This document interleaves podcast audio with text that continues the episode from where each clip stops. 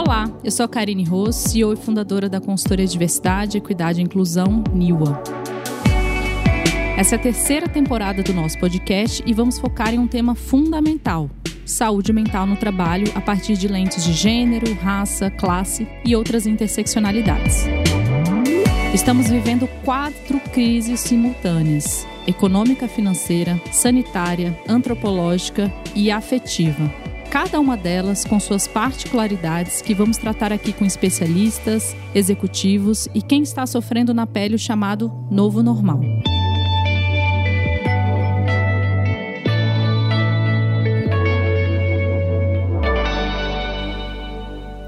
A síndrome de burnout ou síndrome do esgotamento mental possui relação direta entre se sentir bem, gerar uma espécie de depressão confusão da performance no ofício com autoestima profissional. A partir do primeiro dia de 2022, o burnout ganhou ainda mais holofotes com a resolução da Organização Mundial de Saúde, OMS. Nessa data, passou a vigorar a 11ª revisão da Classificação Estatística Internacional de Doenças e Problemas Relacionados à Saúde, a CID-11, no qual a condição é descrita como um processo de adoecimento decorrente da exposição ao estresse crônico no ambiente de trabalho, não associando mais ao trabalhador e sim à atividade profissional e à empresa. Ela envolve três sintomas: então, a, a exaustão emocional, que é essa falta de energia esgotamento emocional, um ceticismo, que seria uma falta de empatia, muitas vezes pelo trabalho, pelos colegas, descrença na existência da própria crise pessoal e também uma baixa realização profissional, que é esse sentimento de culpa por conta da baixa produtividade. Pesquisas de uma empresa suíça de recursos humanos, que reuniu 15 mil pessoas em diversos países, afirma que 38% dos entrevistados relataram ter sofrido síndrome de burnout ao longo de 2021. Dentre eles, 32% também disseram ter uma piora significativa da saúde mental trabalhando de casa tendo problemas como estresse, insônia, alteração do hábito alimentar, ansiedade, entre outros quadros. Em estudo feito pela Microsoft e realizado em oito países pela empresa de análises Harris, no fim de 2020, foram os brasileiros que relataram ter maior impressão de estarem sendo afetados pela síndrome. 44% dos participantes disseram que a pandemia aumentou a sensação exaustão no trabalho. Ninguém escapa né, do operário à alta gerência, todos são passíveis de serem atingidos pelo problema. Inclusive até a realeza. O príncipe Harry admitiu ser vítima da síndrome de burnout em um vídeo produzido pela empresa norte-americana Better Up. Me sinto queimando a vela nas duas pontas e é tipo boom. Nesse momento, você é forçado a olhar para dentro de si mesmo, disse um dos herdeiros da família real britânica.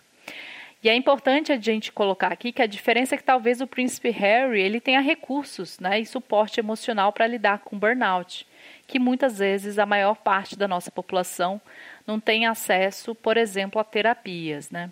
E foi esse tipo de sentimento que atingiu em cheio nossas duas convidadas de hoje.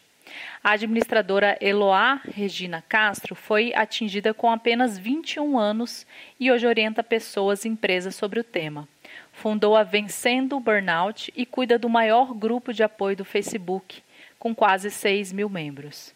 Roberta Caruzzi é uma ex-publicitária que transformou sua vida depois de um burnout em 2014. Escreveu um livro, No Limite do Estresse, e leva para as redes sociais, com um canal no YouTube, o compartilhamento dos seus aprendizados, erros, descobertas, melhoras, recaídas e vitórias durante sua recuperação.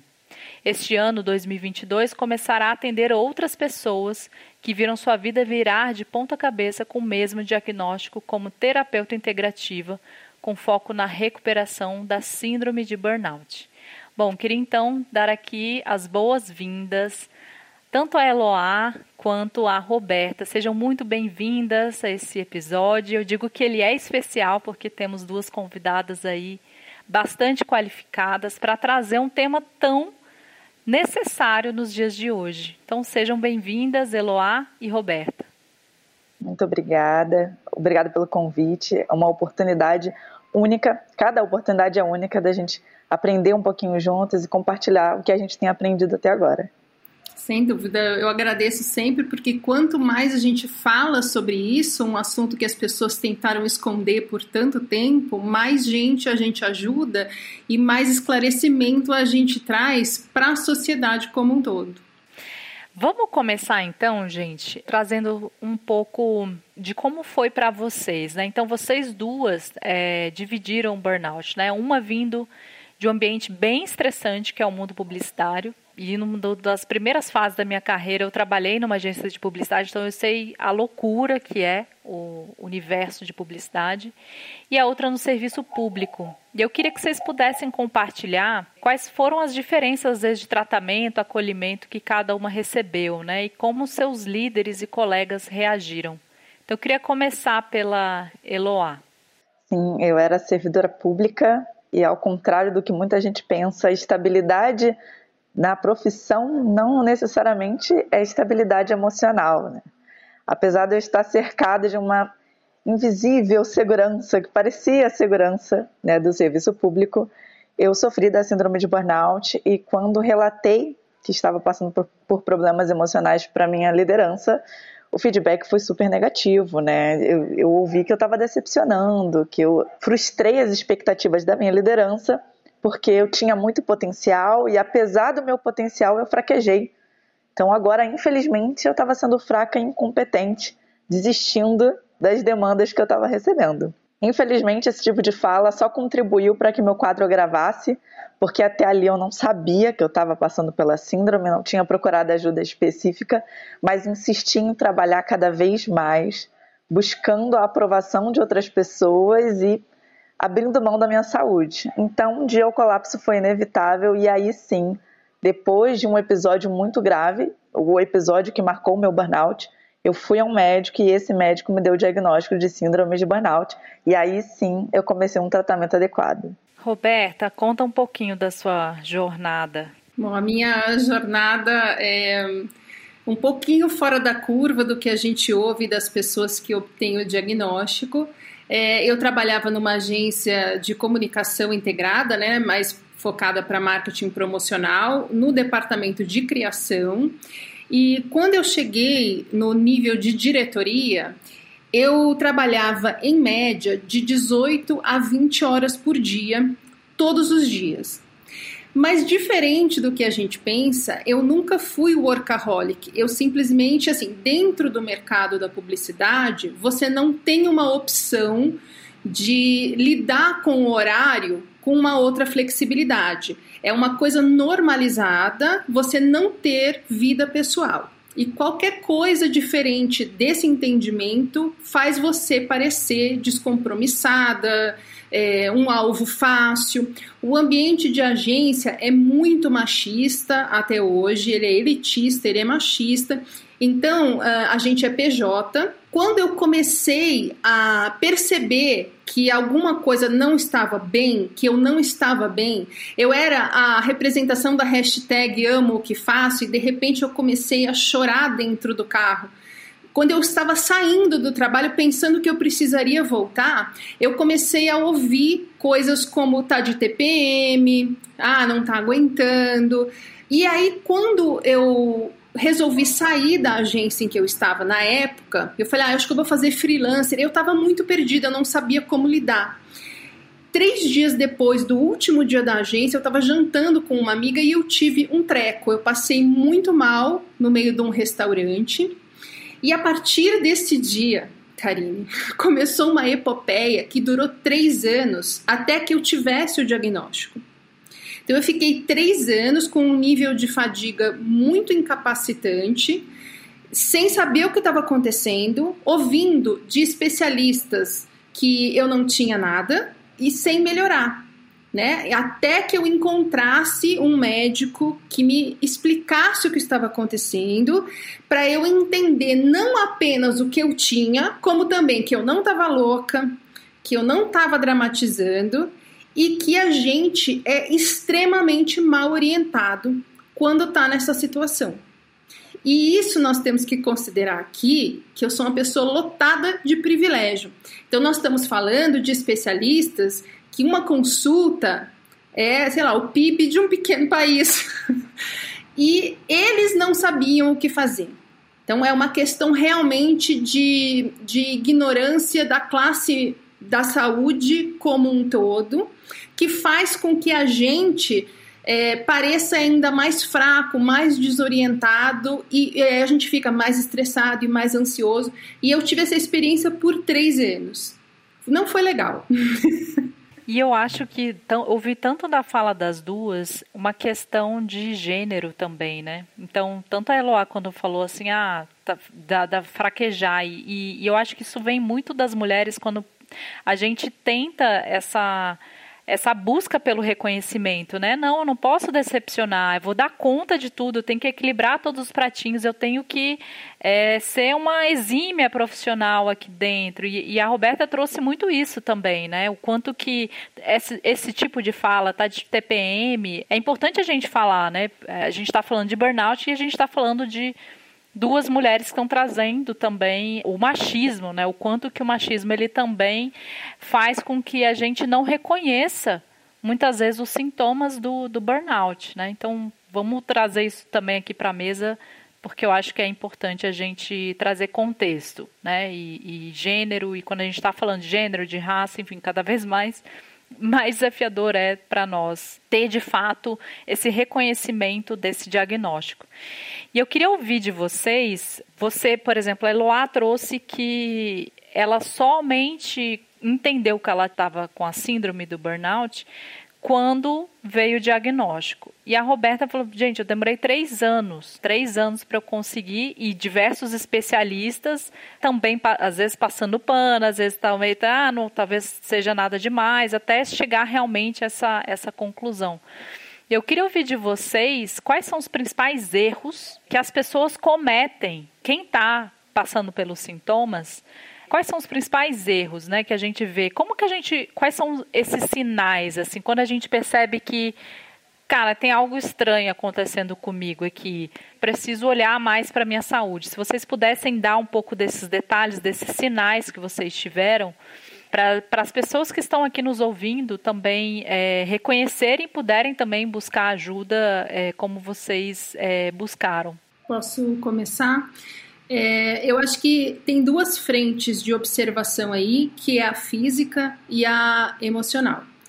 Fisicamente, você começa a ter lapsos de memória, você começa a se ver totalmente sem vontade, desanimado, você começa a ter muito problema para dormir, sua ansiedade está muito alta, eu comecei a ter muitas dores e um, um sintoma, cada caso é um caso de burnout, mas uma coisa em comum que 100% das pessoas têm é a exaustão. Você começa a sentir uma exaustão que é diferente de um cansaço, que dormir não resolve, que tirar férias não resolve, que ter um day off não resolve. Mentalmente, eu acho que a observação fica mais fácil, mas não menos dolorida, que é o seguinte: são sintomas que são normalizados. São sintomas que, dentro da cultura em que a gente vive, são considerados nada demais. Então, por exemplo, se você se sente muito cobrado o tempo inteiro, se você se sente sem autonomia, ressentido, injustiçado, se você tem uma sensação de impotência diante da vida, ou seja, eu estou me esforçando, eu estou fazendo tudo certo, tudo como me ensinaram, e eu tô passando mal, tô achando que eu não, do, não tô dando conta, mas eu não vejo uma forma de eu sair disso. Ou porque eu entendo que eu não possa sair do meu trabalho porque estamos numa crise, ou porque eu não pode desacelerar, é uma sensação realmente de impotência.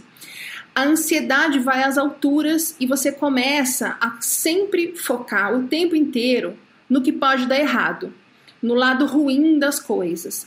O fardo que vinha muito pesado começa a ficar impossível e você começa a se ver sem dar conta. E aí você começa a questionar a sua capacidade, a sua confiança, é, você começa a achar que você não está dando conta de ser adulto. E é nessa hora que a gente se abre com alguém E houve, em contrapartida, que é assim mesmo, que nenhum emprego é perfeito, porque a gente foi criado dentro de uma cultura que está sendo formada há séculos em que você deve trabalhar enquanto os outros dormem, em que dormir é para os fracos. Então, qualquer pista que você dê de que você não está 100% dentro dessa toada, faz com que as pessoas que também estão doentes, infelizes, ansiosas, deprimidas e achando que não estão dando conta, te rebaixar para que elas consigam lidar melhor com aquilo.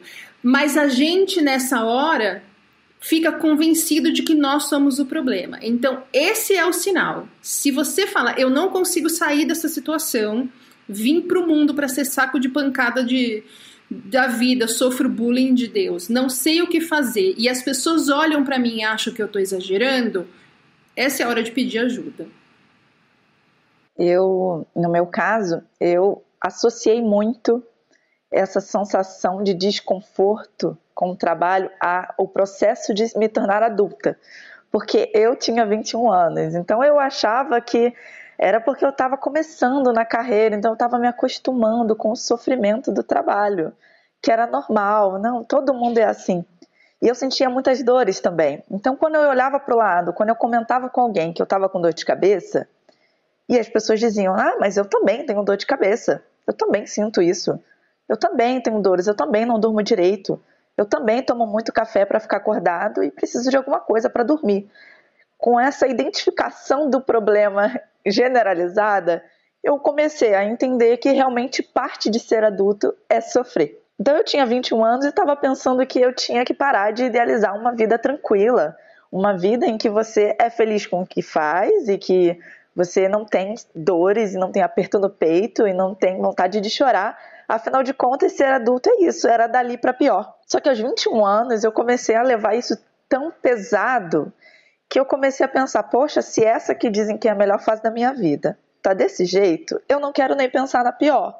Eu não quero chegar aos 70. Passando um tempo eu comecei a pensar que eu não queria chegar aos 50, talvez eu não quisesse chegar aos 30, talvez eu não quisesse chegar nem aos 22. Porque a vida foi se tornando tão amarga, tão triste, sem, sem vitalidade, que não valia a pena viver para pagar boleto. E eu fui absorvendo essa rotina e fui adoecendo dentro dessa rotina. Então, realmente, se, se identificar com, com o problema de outras pessoas não me ajudou a entender que algo estava errado. Pelo contrário, me fez achar que aquilo é parte da normalidade. Apesar das dores frequentes e constantes, eu achava que era normal se sentir assim.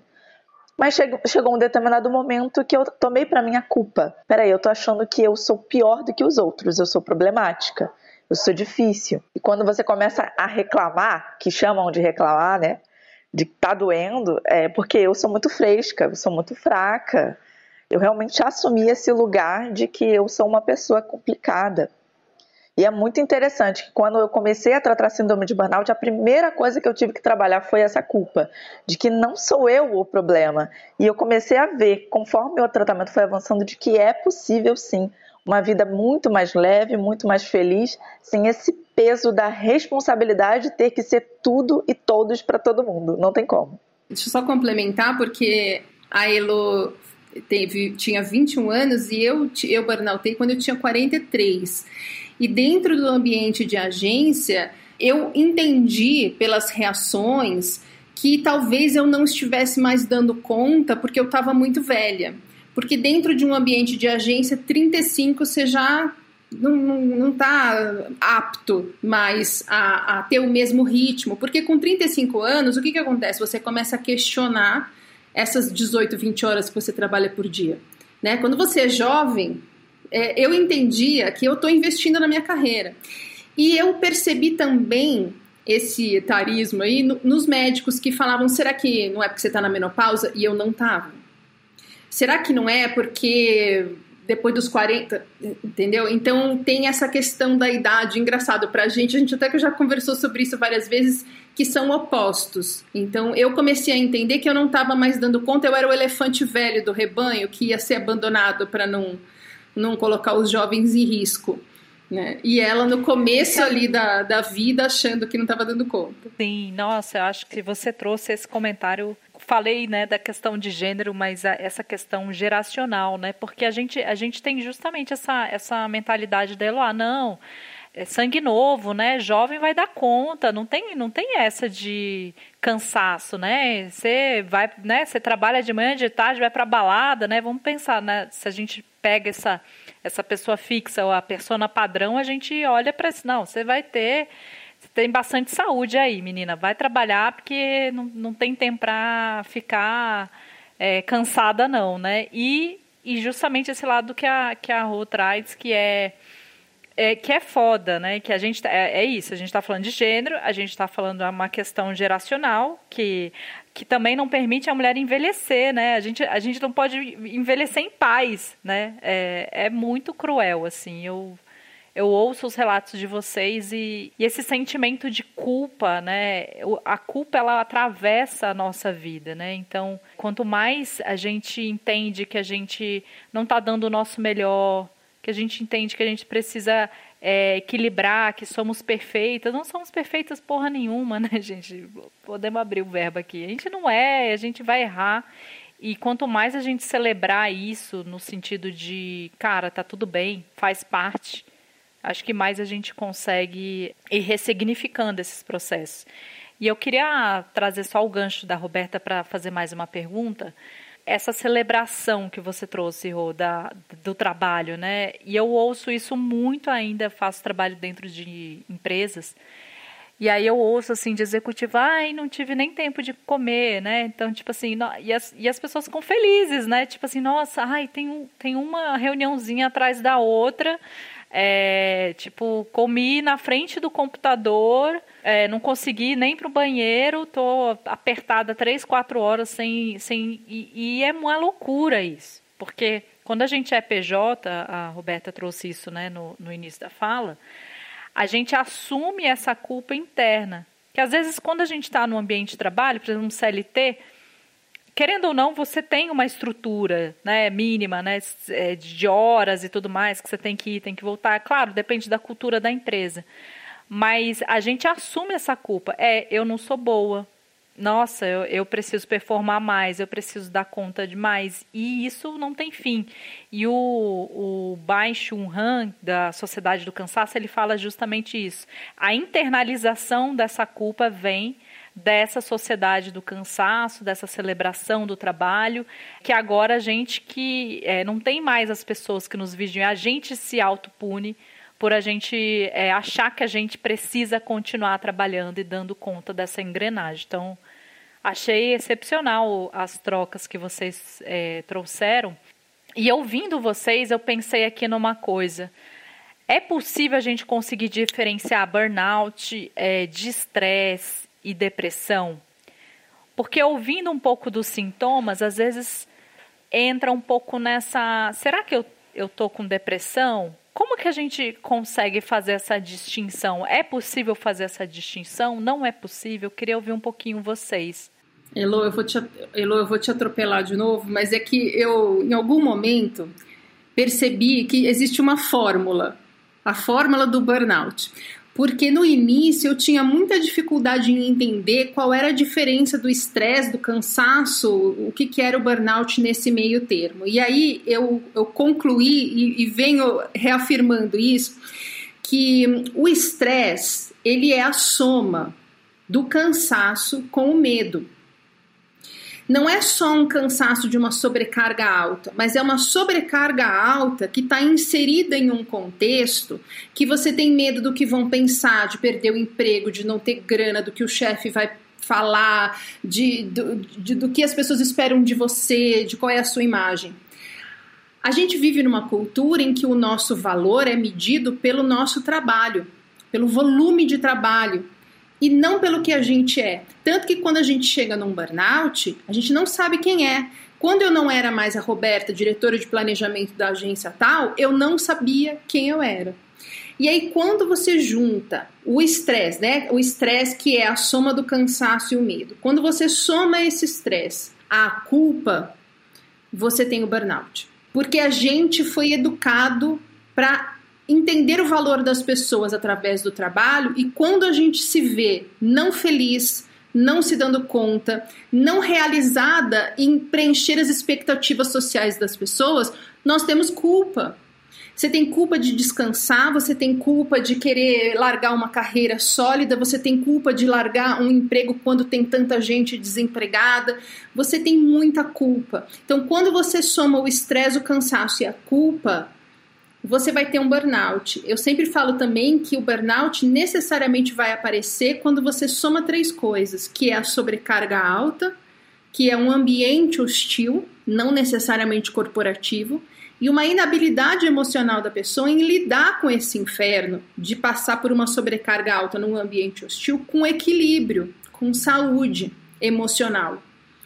E a gente tem essa inabilidade porque nós fomos ensinados a lidar com o trabalho como se a gente fosse nossa persona aí do trabalho. Então é assim que eu entendo o burnout. E agora eu vou parar de falar para Elô poder falar. eu sou muito tagarela. Tranquilo. É, esse é o tipo, um tipo de pergunta que as pessoas muitas vezes fazem, porque elas recebem o diagnóstico de burnout, é, no lugar de burnout, recebem o diagnóstico de depressão muitas vezes. E aí elas muitas vezes podem fazer um tratamento como se fosse depressão e não se identificam com aquele tratamento, não vem resultado, porque é muito parecido, mas não é a mesma coisa. Nem todo mundo que tem burnout tem depressão.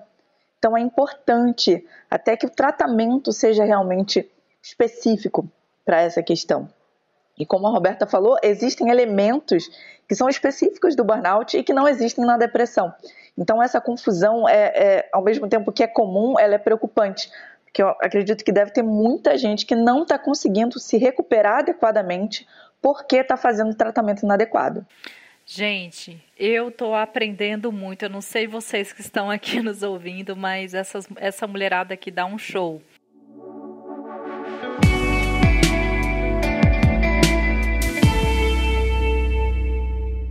Eu queria talvez agora trazer perguntas um pouco mais pessoais, assim, para ouvir em mais detalhes, é, não só a história de vocês, mas o, um pouco do projeto de vocês, né? Eu queria trazer um pouco da para para Rô é, você na sua fala, né, você trouxe diversos preconceitos, né, não só questão de gênero, quando a gente ouve, né, do, do tá louca, né, todo esse ambiente hostil, é, que acho que você apontou muito bem agora na sua fala. E é por isso que a gente tem que é, reforçar isso, na, não só na mídia, mas quando a gente tem, por exemplo, uma doença sendo considerada uma doença de um estresse crônico proveniente do trabalho, é, a gente retira essa carga individual que a gente está trazendo aqui, né? Que é a culpa, que é eu não dou conta, que é eu preciso cumprir as expectativas da sociedade, da minha família e tudo mais. E quando a gente entende que são sintomas do trabalho, que tem a ver também com um desses pontos que a Roberta trouxe do ambiente hostil, a gente começa então não mais a individualizar essa doença, mas trazer o contexto como algo essencial que precisa ser é, trazido.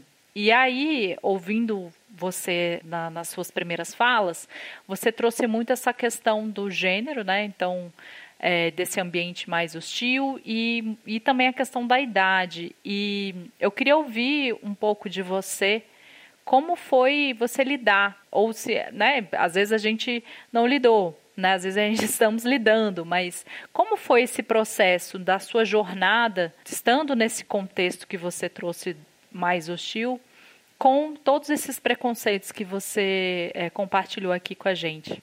Olha, eu passei por fases, né? Eu tive essa primeira fase do treco até o diagnóstico em que eu fiquei totalmente desamparada e colocando a culpa em mim. Eu entendia que o que quer que tivesse acontecido, apesar de eu não ter entendido ainda, era um fracasso pessoal. Mais ou menos 90% dos meus amigos, entre aspas, me abandonaram. As pessoas que eram meus colegas de trabalho, que me admiravam, que me apontavam como referência, simplesmente viraram as costas é, amigos de décadas acharam que eu, sei lá, virei uma desequilibrada mental. Então eu me vi muito sozinha, muito desamparada, sem nenhuma informação e tentando remar contra a maré. Porque os médicos me falavam: não, você tem nada, ou você tem uma depressão. E eu falava: gente, eu sou a primeira a entender a minha ansiedade e a minha depressão, e eu sei que não é disso que nós estamos falando. E realmente nunca foi. Né? Apesar delas estarem presentes, claro, todo mundo com burnout vai ter em algum nível isso. Na segunda fase, quando eu entendi que tinha acontecido o que aconteceu comigo, por conta do ambiente em que eu fui jogada, versus minha personalidade, eu estava num ambiente bélico e competitivo, que é o oposto da minha personalidade, e eu me vi obrigada a me transformar numa escrota para eu sobreviver nesse meio. Você olhando de fora, eu era ótima, mas por dentro, qual era o preço que eu estava pagando? E aí, nessa segunda fase, eu coloquei a culpa na empresa, nos chefes que eu tive, no sistema, na área da, da comunicação. E na terceira fase, que eu acho que é a última, onde eu estou até hoje, já faz uns anos, é quando você começa a entender que você se colocar como uma vítima, culpando o sistema, o governo, a crise, o trabalho, seu chefe, sua família, é você se infantilizar, é você se vitimizar e tirar, se, se eximir da responsabilidade sobre as escolhas que você fez na vida.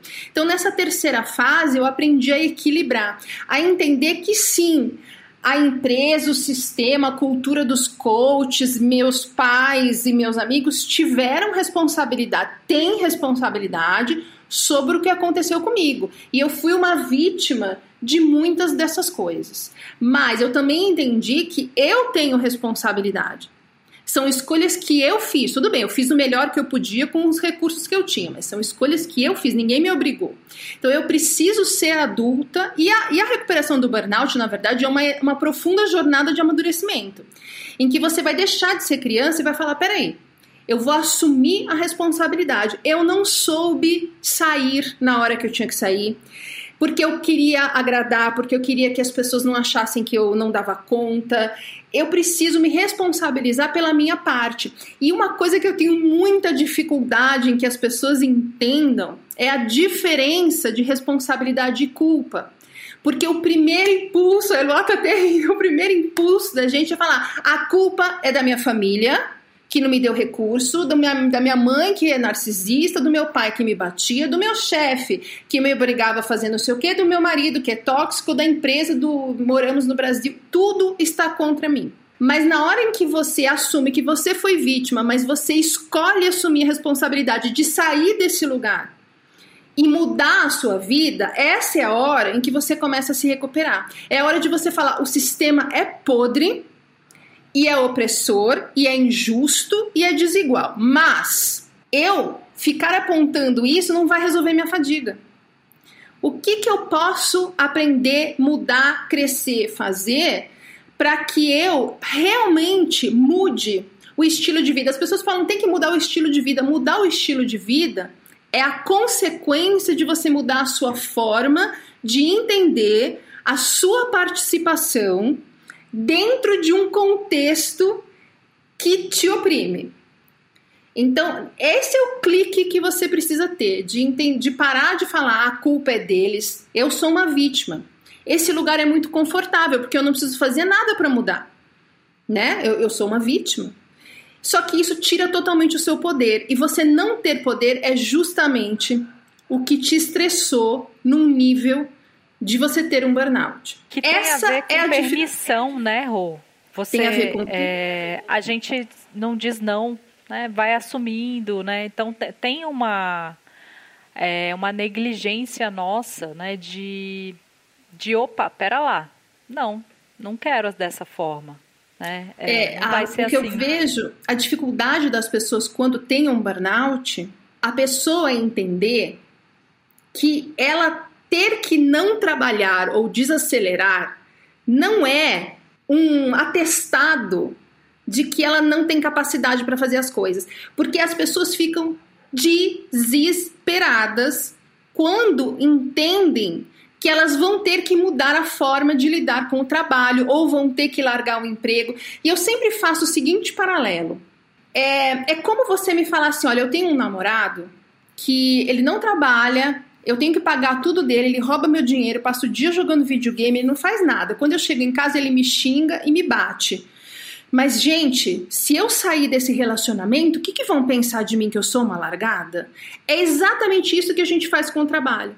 Porque você assumiu aquela persona do trabalho, você não sabe mais quem você é. E você acha que você só tem valor trabalhando. Então, o desespero da pessoa é falar: meu Deus, vão achar que a culpa é minha. Meu Deus, vão achar que eu não dei conta. Eu cheguei a ouvir uma pessoa essa semana na caixinha do Instagram eu, eu falei para as pessoas completarem a frase: eu quero sarar, mas eu acho difícil porque para a gente identificar crenças. E ela respondeu: porque ninguém acredita em mim.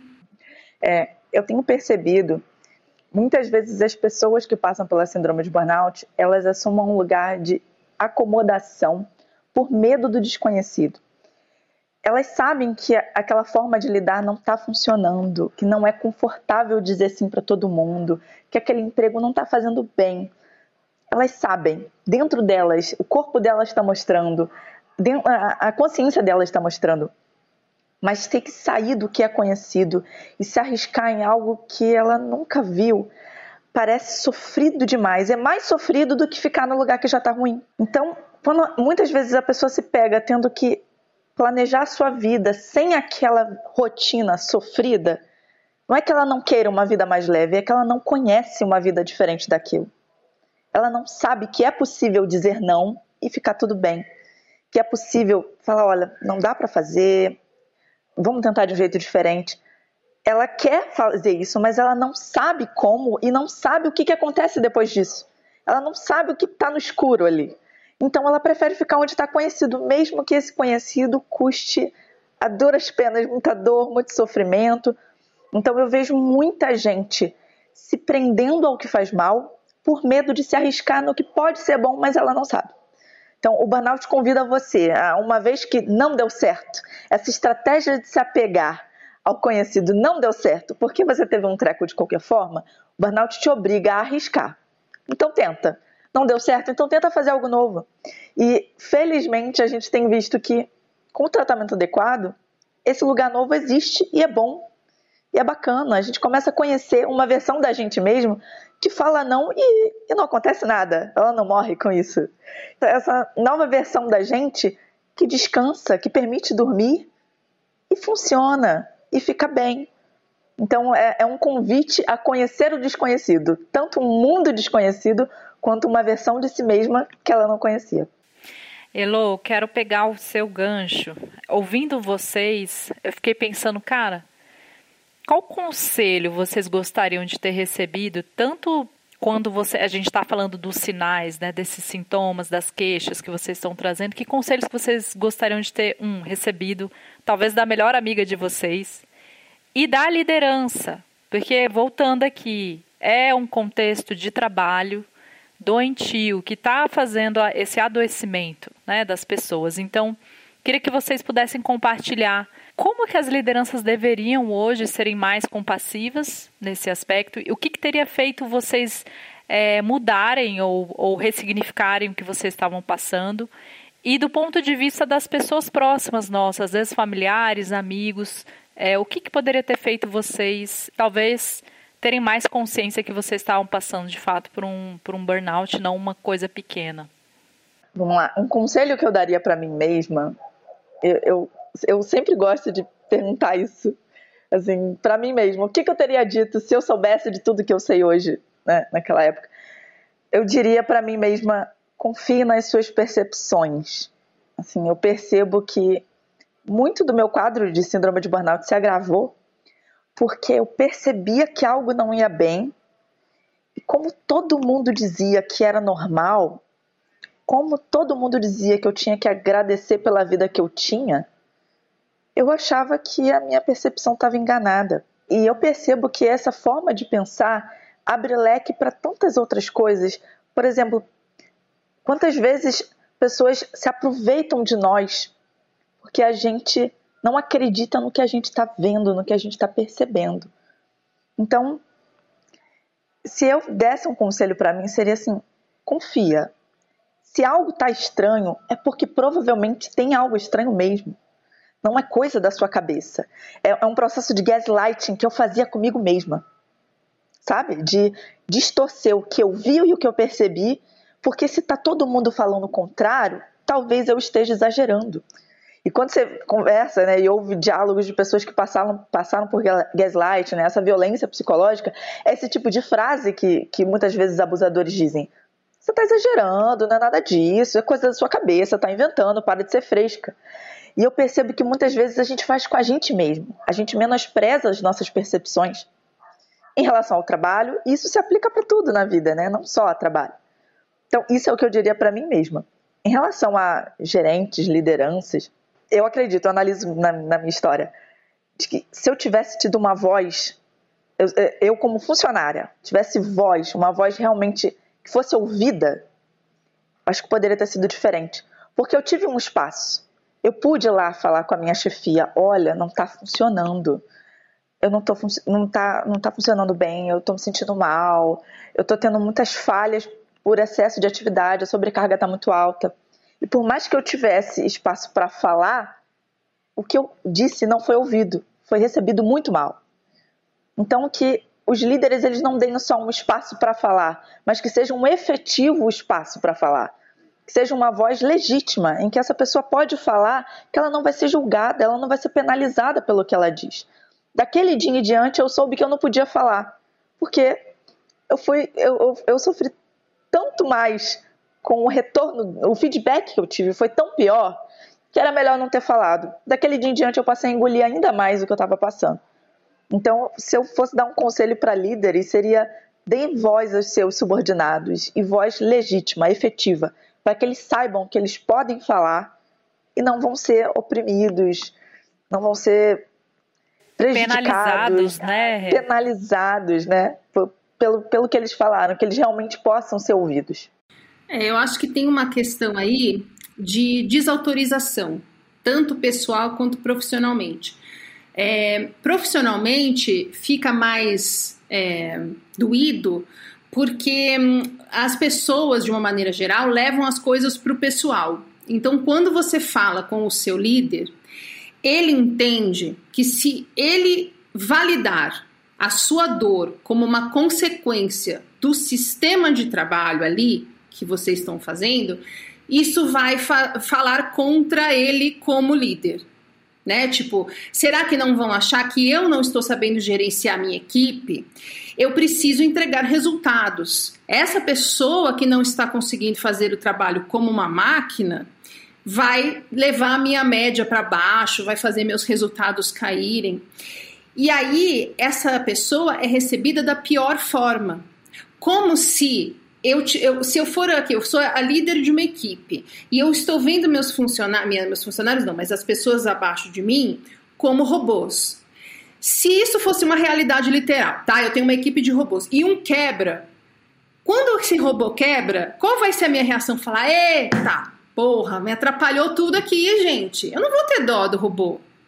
Assim como quando o computador quebra, eu tenho vontade de jogar ele pela janela. Não falo, ai, coitado, será que eu sobrecarreguei? Então, se o líder passar a entender que a empresa é feita de pessoas, nós já temos aí um grande avanço. Porque daí ele passa a entender que você que está dando defeito não é necessariamente uma consequência dele diretamente, sim do que todos vocês estão passando. E a questão da resiliência é cultural. Né? Então, é, é isso que eu acho que pessoalmente a gente tem que tomar cuidado quando alguém chega até nós com esse, com esse tipo de queixa, porque vira um campeonato de drama para você desautorizar e invalidar aquela dor, que é o que a Elo falou lá atrás. Ah, eu tô com dor de cabeça. Ah, mas eu também. Ah, eu não consigo dormir. Ah, mas eu também. E, e sempre num tom tipo, ah, mas eu também, porém estou aqui sem reclamar. Porque a gente foi educado assim. Quando você é criancinha e você chora, engole o choro, para de chorar. Então eu acho que se o líder entender que ele está lidando com pessoas e não robôs. E que o resultado de cada pessoa individualmente tem a ver com um contexto muito mais amplo do que ter ele como chefe. Deixar de ser criança e tentar ajudar a pessoa como um ser humano, nós já vamos ter aí um outro cenário. Pessoalmente, eu percebo que muitas pessoas viram em mim as próprias dores. Então, o fraco te chama, o como é que é? O, o a pessoa te chama de fraco para se sentir forte. Ela corta a sua cabeça para achar que é mais alta. Então ela não está sabendo lidar com as próprias limitações, com a própria depressão, tristeza, ansiedade. Então ela aproveita que você está vulnerável na frente dela e simplesmente coloca você para baixo do pau do galinheiro, que é para ela se sentir conseguindo dar conta de uma coisa que ninguém está dando conta porque todo mundo leva para o pessoal. Levar para o pessoal faz você desautorizar a pessoa. A pessoa desautorizada acha que ela é um problema, que ela é doida, que ela não está dando conta. Se a gente conseguir é, sair um pouco dessa visão muito micro e pessoal, se a gente conseguir não levar as coisas para o pessoal, a gente já tem aí um imenso avanço. E ouvindo vocês duas, eu acho que fica muito claro é, que um processo seria de acolhimento, né, de escuta, né? Porque se eu falo assim, ah, minha, eu também tenho dor de cabeça, eu não estou genuinamente acolhendo a pessoa, estou sendo simpática, né, não empática, não, não de fato me colocando às vezes no lugar dessa pessoa.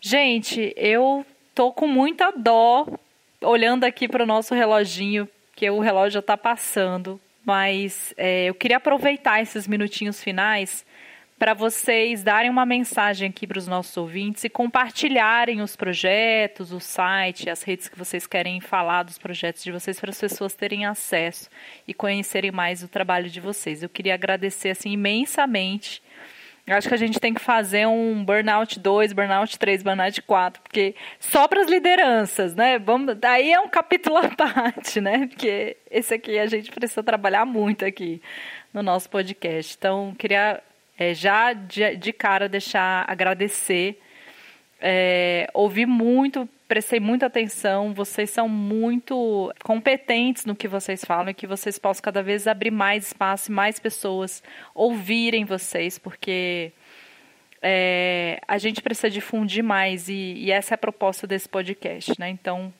mais pessoas terem acesso ao que vocês trouxeram e quanto antes conseguirem é, buscar tratamento, buscar apoio, recursos para conseguir lidar o que eu diria para uma pessoa, eu tenho uma frase para dizer para a pessoa que está me ouvindo, eu diria: não é frescura, você não está sozinho, busque o tratamento. Porque muitas vezes eu achei que eu estava exagerando, era coisa da minha cabeça, eu achava que eu estava sendo fresca. Enquanto falavam para mim, você está sendo fraco, eu acreditava. Então não é frescura, é sério, tem tratamento. E quem precisar de orientação, de acolhimento, aprender mais sobre a síndrome, Estamos disponíveis na internet. Vocês conseguem me encontrar no arroba Vencendo Burnout. Também estamos no Facebook. Em breve teremos um site vencendoburnout.com. É, eu fui pega de surpresa pela vida e me vi é, tendo uma nova profissão como terapeuta. Tive que passar por cima do meu, do meu próprio preconceito, porque eu era a pessoa muito contra práticas integrativas, mas a minha jornada, a minha experiência, as minhas conversas me fizeram entender que o caminho convencional de tratamento, que é entregue às pessoas como única solução, não é eficiente. Existe uma ignorância muito grande da classe médica, da classe alopática, né, de uma maneira geral, que é o que se convencionou como a medicina correta, né?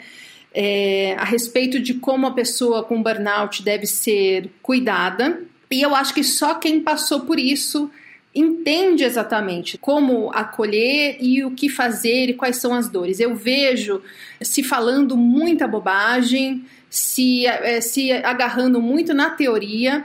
E essa minha resolução, esse meu recomeço profissional, foi um caminho natural, porque quando eu percebi como a gente é mal orientado, eu abri um canal no YouTube, pra, chamava Diário do Burnout. Eu compartilhava é, em tempo real a minha, a minha recuperação.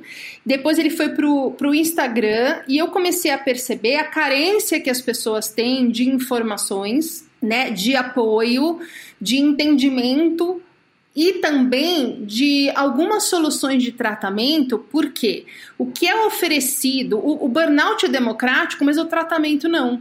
Então, o que é oferecido como uma solução eficiente de tratamento médico para um burnout não é acessível a todo mundo. E o que é colocado como acessível é não só uma parte do tratamento que sozinho não é eficiente, como vem carregado de preconceito porque os próprios profissionais estão sobrecarregados e os próprios profissionais estão se esforçando em entender que não é bem assim, a cultura toda pega. Então é complicado quando você se vê diante da necessidade de ter um tratamento, você achar o seu caminho.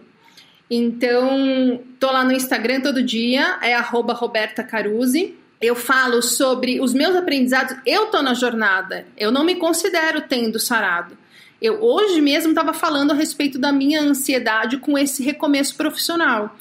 Entendeu? Mas a gente já tem, eu e a Elo, nós já temos as ferramentas para que mesmo que a gente se veja no meio de um caos emocional, a gente consiga parar e falar, não, pera, é por aqui. Então nós conseguimos com essas experiências pessoais orientar as pessoas. Então, a partir do mês que vem, eu vou estar tá fazendo um trabalho de atendimento individual, de uma terapia integrativa que aparece como um complemento, não substitui nem o psicólogo e nem o tratamento médico.